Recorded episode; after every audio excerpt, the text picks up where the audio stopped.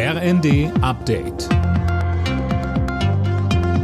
Stündlich neu. Auf den Punkt informiert. Ich bin Gisa Weber. Die russischen Truppen geraten im Osten der Ukraine immer mehr unter Druck und geben die Region Kharkiv offenbar auf.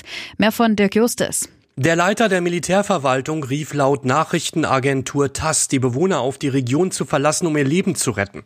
Kurz zuvor hatte das russische Verteidigungsministerium den Rückzug der russischen Truppen aus zwei strategisch wichtigen Städten in der Region zugegeben. Die ukrainische Armee hatte in den letzten Tagen immer wieder Geländegewinne gemeldet.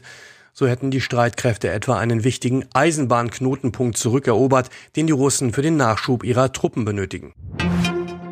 Annalena Baerbock ist erneut zu Besuch in der Ukraine. In der Nähe von Kiew besuchte die deutsche Außenministerin ein mit deutschen Geldern unterstütztes Minenräumungsprojekt. Anschließend traf sie sich mit ihrem ukrainischen Amtskollegen Kuleba. Im Anschluss sagte sie, diese Hoffnung auf Freiheit, auf Frieden und auf ein Leben in Demokratie als Teil unserer gemeinsamen europäischen Familie werden wir weiter kraftvoll unterstützen, und zwar solange ihr uns braucht. Der Termin für die Trauerfeier für die Queen steht fest. Am Montag, den 19.09., findet sie in der Londoner Westminster Abbey statt. Das gab der Buckingham Palast bekannt. Danach werden die sterblichen Überreste der Queen im engsten Familienkreis auf Schloss Windsor beigesetzt.